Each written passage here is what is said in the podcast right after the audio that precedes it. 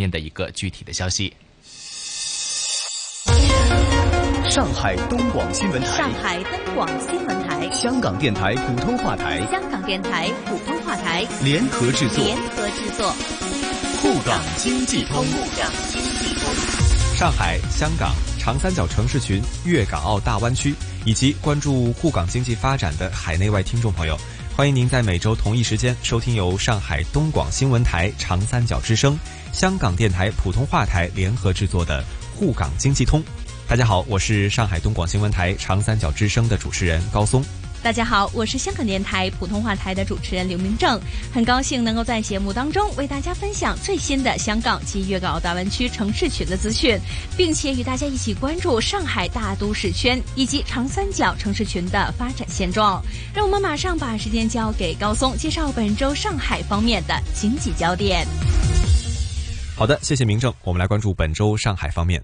特斯拉上海超级工厂在上海临港开工建设一周年之际，中国制造特斯拉 Model Y 项目七号正式启动，首批国产 Model 3也向消费者交付。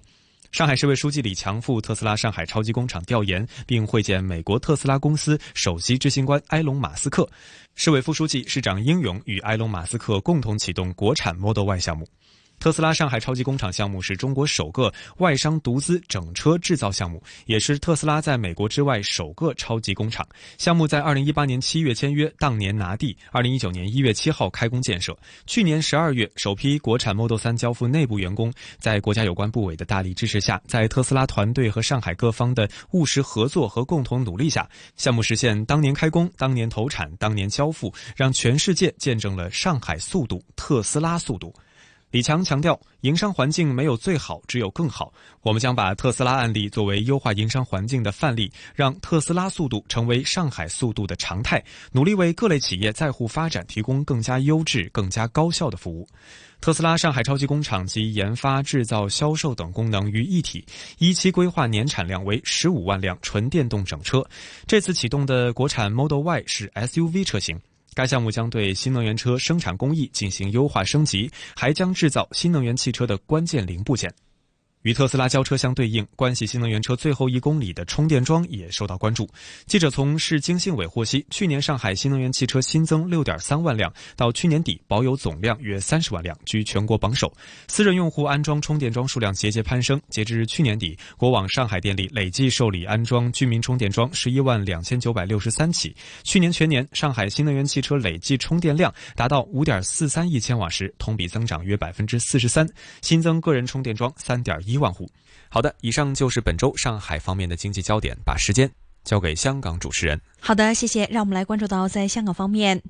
香港财政司司长陈茂波在八号出席经济论坛的时候指出，香港去年的经济环境受到中美贸易谈判、地缘政局的影响和英国脱欧等等因素。表现相对较为悲观，但是随着中美即将完成签订第一阶段贸易谈判协议，以及英国脱欧有机会在月底会完成，情况有机会会好转。不过，陈茂波也直言，二零二零年香港的经济难以乐观，同时。存在着非常多的变数，中美贸易冲突仍然影响着环球的经济气氛。相信在第二轮的中美贸易谈判将会更加困难。同时，近一年有一些的主要经济体的民粹主义和单边主义抬头，不利国际合作。经济重心也开始由西向东移动。他举例说，去年亚洲新兴市场增加有百分之六，对于全球经济增长的贡献有百分之六十五。内地对全球经济增长超过四成。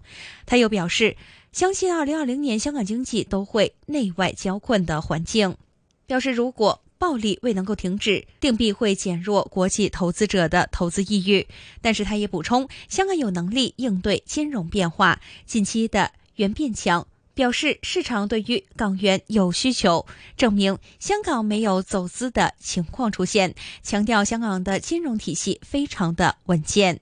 另外，他又说到。创科是推动社会发展的重大趋势。人工智能和大数据比人类有更高分析和预测性。他说，绿色科技对企业和社会都有捉紧这一个浪潮的作用。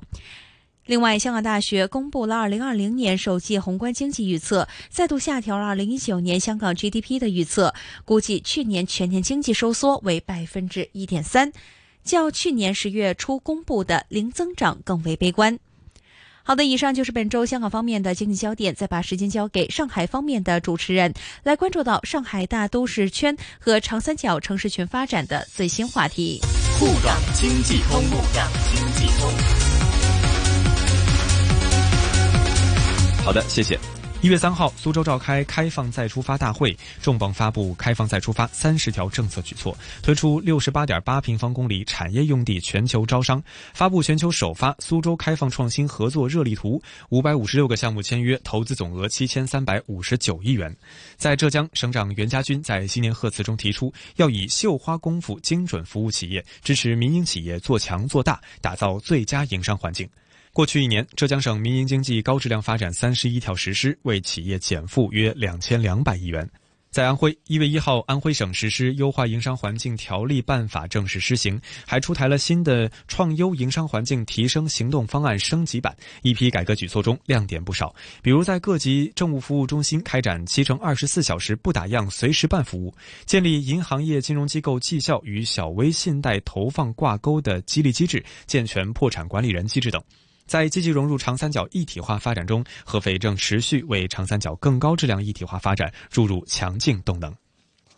中国铁路上海局集团有限公司发布消息：二零二零年春运自一月十号起到二月十八号，节前十五天，节后二十五天，共计四十天。为打造平安春运、有序春运、温馨春运，中国铁路上海局集团有限公司推出包括所有高铁线和动车组停靠站实施电子客票，推出团体包车服务，推广进站验检合一服务，提高站区通行效率，试点实施进站口物品寄递服务，实施回空动车组列车票价打折，引。导反向过节等十项新举措，服务旅客出行。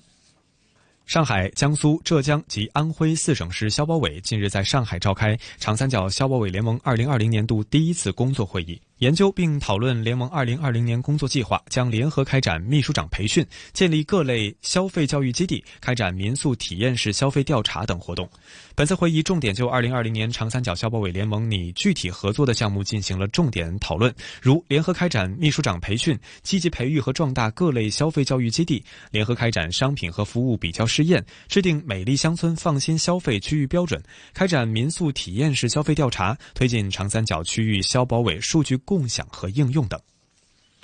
近日，长三角地区体育一体化工作推进会在上海召开，发布区域体育产业成绩单，并签署二零二零年长三角地区体育一体化重点项目合作协议、长江三角洲汽车运动产业一体化发展合作框架协议。统计显示，二零一八年长三角地区体育产业总规模达八千六百二十亿元，较上年增长百分之十六点二，约占当年全国体育产业比重三分之一，实现增加值两千九百四十八亿元，较二零一四年增加值翻一番。长三角体育产业对培育区域经济增长新动能的贡献日渐突出，业已成为我国体育产业的重要增长极。好的，以上就是本周上海大都市圈和长三角城市群的最新话题。再请香港主持人为大家分享粤港澳大湾区的相关发展。好的，谢谢。在大湾区方面，二零二零年广东省交通运输工作会议在日前广州举行，会上有透露到，广州省今年将会加快推进深中通道等五十四项两千七百多公里续建项目建设，今年底全省高速公路通车里程预计超过一万公里。珠江口将会形成七条跨江通道群，香港将会纳入核心区的一小时交通圈。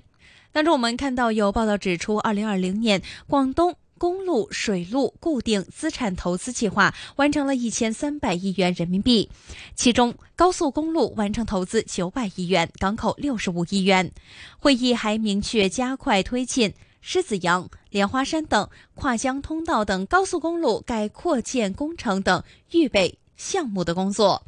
这也意味着加上已经通车的珠江黄埔大桥、虎门大桥、港珠澳大桥、南沙大桥，在建的深中通道，珠江口将会形成七条跨江通道群。据了解，莲花山跨江通道工程，工程北距离黄埔大桥大约九点五公里，南距。南沙大桥大约十三点五公里，全长超过二十八公里，与京珠高速、广深沿江高速等相接。广东省交通集团方面透露，这个通道最快今年内可以开工，二零二五年完工。另外，位于南沙大桥和虎门大桥之间的狮子洋跨江通道，长大约有三十四点八公里，工程从广州南沙跨越珠江口至东莞，已经列入了广东省推进粤港澳大湾区建设三年行动计划（二零一八年至二零二二年）。而这一项的工程可行性报告，而这一项工程的可行性研究报告编制也在近期内完成。好的，以上就是有关粤港澳大湾区城市群发展的最新分享。我是香港电台普通话台的刘明正，再次请出上海东广新闻台的主持人。谢谢明正，也谢谢大家。每周同一时间，在香港电台普通话台易线金融网节目和上海东广新闻台长三角之声中国城市群栏目共同关注沪港两地经济交流。我们下期节目再见，下周见。沪港经济通，沪港经济通。上海东广新闻台、香港电台普通话台联合制作。联合制作。